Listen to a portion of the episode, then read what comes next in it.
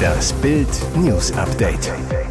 Es ist Mittwoch, der 16. August und das sind die Bild Topmeldungen.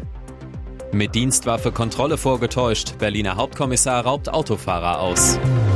Unzufrieden im neuen Job. Jeder zweite Deutsche kündigt im ersten Jahr.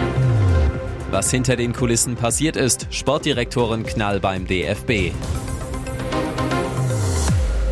Skandal bei der Hauptstadtpolizei. Ausgerechnet ein Hauptkommissar soll mit Dienstwaffe und zivilem Dienstwagen einen Autofahrer ausgeraubt und 57.000 Euro Bargeld sowie Mobiltelefone erbeutet haben. Jetzt ist der Anfall für den Staatsanwalt. Am 19. Juli soll der Polizist mit einem unbekannten Mittäter den Autofahrer auf der Stadtautobahn Höhe Messedamm mit Sondersignalen und Polizeikelle gestoppt und den Eindruck erweckt haben, es handle sich um eine ordnungsgemäße polizeiliche Maßnahme. Seine dienstliche Ausrüstung soll er dabei einschließlich seiner Dienstwaffe im Holster getragen haben, sagte ein Polizeisprecher.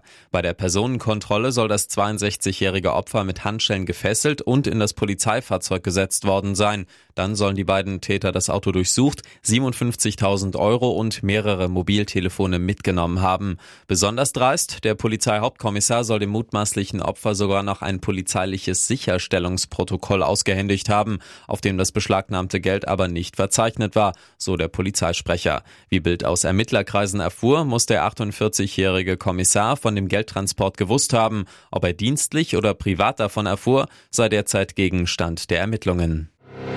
Interessanter Aufgabenbereich, nette Kollegen und gute Konditionen. So verlockend manche Angebote auch sind, die Wahrheit sieht oft anders aus. Wie unzufrieden die Deutschen in neuen Jobs wirklich sind, zeigt eine aktuelle Studie des Jobnetzwerks Zing und dem Marktforschungsinstitut Apinio. Dazu befragten sie 1000 Menschen ab 18 Jahren. Insgesamt waren rund drei Viertel der Menschen in Deutschland schon mal mit einem neuen Job unzufrieden. Laut dem Portal kündigt jeder Zweite bereits nach nicht einmal einem Jahr.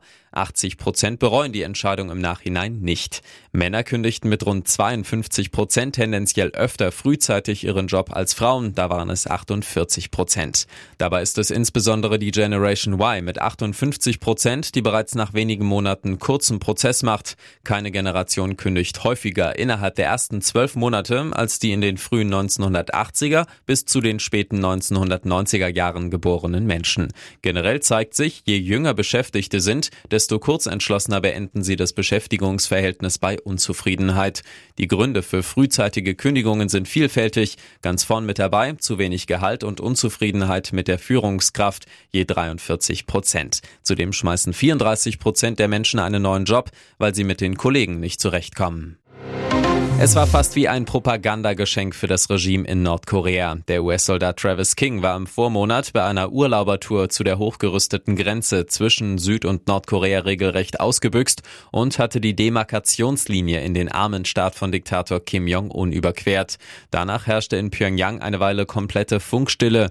Die USA, die keine offiziellen Beziehungen zu Nordkorea unterhält, lotete bestehende diplomatische Kanäle aus, um mehr Informationen zu sammeln. Jetzt meldete sich Kims Staat staatliche Nachrichtenagentur KCNA zu Wort, nicht überraschend mit dem jungen Soldaten als Propagandainstrument. Der Afroamerikaner sei wegen der Ungleichheit in der amerikanischen Gesellschaft und unmenschlicher Misshandlungen und Rassendiskriminierungen innerhalb der US-Armee desillusioniert gewesen und deshalb über die Grenze geflohen, wurde behauptet.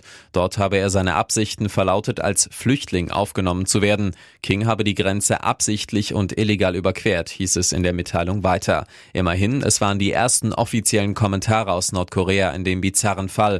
King wurde der erste Amerikaner in nordkoreanischer Gefangenschaft seit beinahe fünf Jahren. Die Verpflichtung von Sami Khedira als künftiger DFB-Sportdirektor ist geplatzt. Das berichtet Sportbild in der neuen Ausgabe. Über das Khedira aus hatte Präsident Bernd Neuendorf seine Kollegen per Videoschalte informiert. Grund, die Verhandlungen hatten Neuendorf und Sportdirektor Rudi Völler mit Khedira geführt. Der habe mindestens einen Mitarbeiter zum DFB mitbringen wollen, was den Personaletat des in finanzielle Schieflage geratenen Verbandes mit einem strukturellen Defizit von 19,5 Millionen Euro weiter belastet hätte. In diesem Zusammenhang spielt spielte auch Kediras Gehaltsforderung eine wichtige Rolle. Auf der administrativen Direktorenebene zahlt der DFB ein jährliches Salär von rund 250.000 Euro.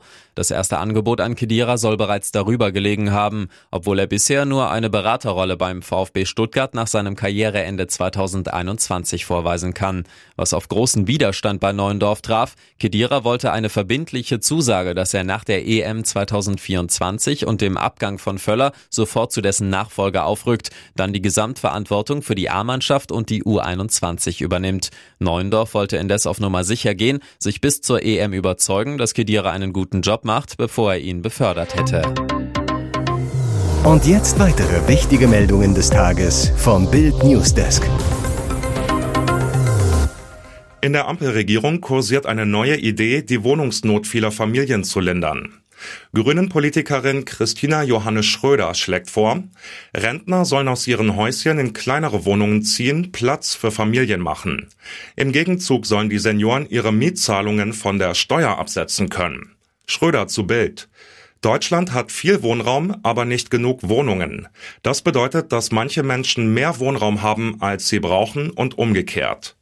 Daher wolle sie unter anderem, dass Senioren ihr Eigenheim zu einem fairen Mietzins an eine Familie vermieten und ihre Miete von der Steuer absetzen. Die Ampel arbeite an Lösungen. SPD-Wohnexperte Bernhard Daldrup bestätigt, Umzugserleichterungen für Senioren beschäftigten die Politik schon länger. Woran hapert's? Die Hindernisse seien zahlreich, hingen vor allem mit dem sozialen Umfeld zusammen und damit, ob in der Nähe Wohnraum verfügbar wäre. Denn wer seit Jahrzehnten an einem Ort lebt, möchte oft nur in der Nachbarschaft umziehen, dort muss es dann aber auch geeignete, womöglich barrierefreie Wohnungen geben. Er wirkt stets lässig cool gefasst, auch mal ernst, aber immer so, als habe er sich und sein Leben unter Kontrolle. Doch wie es wirklich im Kopf von Rapper Bushido aussieht, das erzählt er nun zum ersten Mal ausführlich in einem neuen Interview für seinen RTL-Podcast, den der Sender in der kommenden Woche veröffentlichen will. Bild erfuhr vorab erste Details aus dem intimen Gespräch. So geht es unter anderem um Bushidos langen Leidensweg mit seiner Migräne. Er könne bei solchen Anfällen oft nicht mehr klar sehen, erzählt der Rapper, und verliere manchmal sogar sein räumliches Wahrnehmungsvermögen. Da er aber ein Gegner von Medikamenten sei, würde er Rezepte vom Arzt meist direkt wegwerfen. Angst- und Panikattacken seien oft die Folge, erzählt Bushido weiter. Als Kind habe er autogenes Training gegen die Panik gemacht, erzählt er. Heutzutage mache ihm vor allem das viele Reisen mit der ständigen Angst vor einer neuen Migräneattacke im Gepäck große Probleme. Auch deshalb sei er in Therapie, die ihm bei der Bewältigung seines Alltags enorm helfen würde. Großer Schlag gegen Sozialbetrüger in Duisburg. Bei der morgendlichen Razzia im Stadtteil Friemersheim traf die Polizei 86 Menschen an, die in sechs heruntergekommenen Mehrfamilienhäusern nicht gemeldet waren. 27 dort gemeldete Bewohner leben dort nachweislich nicht. Sie fliegen aus dem Melderegister, können keine Sozialleistungen mehr abgreifen. Verblüffend, in der Tiefgarage unter den Häusern stehen einige Luxusautos, vor allem Mercedes und BMW. Insgesamt vier Autos wurden gestern abgeschleppt, die waren aber falsch geparkt. In der verdreckten Wohnanlage sind 430 Südosteuropäer gemeldet, die Geld vom Staat kassieren, darunter Familien mit bis zu zehn Kindern. Ein Beamter zu Bild. Hier leben hauptsächlich Roma aus Bulgarien und Rumänien, aber auch Ukrainer und andere Osteuropäer. 130 Polizisten sprangen morgens um sechs aus ihren Fahrzeugen, stürmten in die Häuser, sicherten sie nach allen Seiten ab. Der Verdacht, dass sich dort auch illegal nach Deutschland eingereiste Menschen aufhalten könnten, erhärtete sich schnell. Acht Bewohner konnten keine gültigen Papiere vorweisen, vier wurden festgenommen. Bad Doberan in Mecklenburg-Vorpommern. Was als idyllischer Abend begann, endete in einer schrecklichen Tragödie. Ein Taucher stirbt in der Ostsee vor Elmhorst. Am Dienstag gegen 20 Uhr ging der Notruf beim Polizeipräsidium Rostock ein. Ein 58-jähriger Taucher wird seit anderthalb Stunden vermisst. Laut Anrufer wollte der Mann in der Ostsee ein neues Tauchgerät testen und sei noch nicht zurückgekehrt. Einsatzkräften der Feuerwehr, des Polizeipräsidiums Rostock, der Wasserschutzpolizei, Rettungsschwimmer und Rettungshubschrauber der Bundeswehr waren im Einsatz. Als die Rettungskräfte den Taucher fanden, war er nicht ansprechbar. Trotz sofortiger Reanimationsversuche verstarb der Mann noch vor Ort. Was genau im Wasser passiert ist, ist noch völlig unklar. Nach ersten Erkenntnissen handelte es sich um einen erfahrenen Taucher mit vielen Tauchgängen. Die Kriminalpolizei hat Ermittlungen eingeleitet. Kevin Volland kehrt zurück in die Bundesliga. Der Stürmer des AS Monaco ist bei Union Berlin im Anflug, soll 4 Millionen Euro Ablöse kosten. Sky vermeldete den Wechsel, auch Bild weiß, es stimmt. Der Champions League-Teilnehmer aus Berlin sichert sich die Dienste des Ex-Nationalspielers. Zuletzt hatte dieser in Frankreich gekickt, dort vergangenes Jahr in 17 Ligaeinsätzen drei Tore gemacht und drei vorbereitet. In der Bundesliga ist Volland ein alter Bekannter, spielte hier bereits für Hoffenheim und Bayer Leverkusen. 2020 verließ er die Werkself Gen Fürstentum, kostete damals 11 Millionen Euro. Bei Union soll der Linksfuß den Sturm weiter aufwerten, kann in der Hauptstadt Champions League spielen.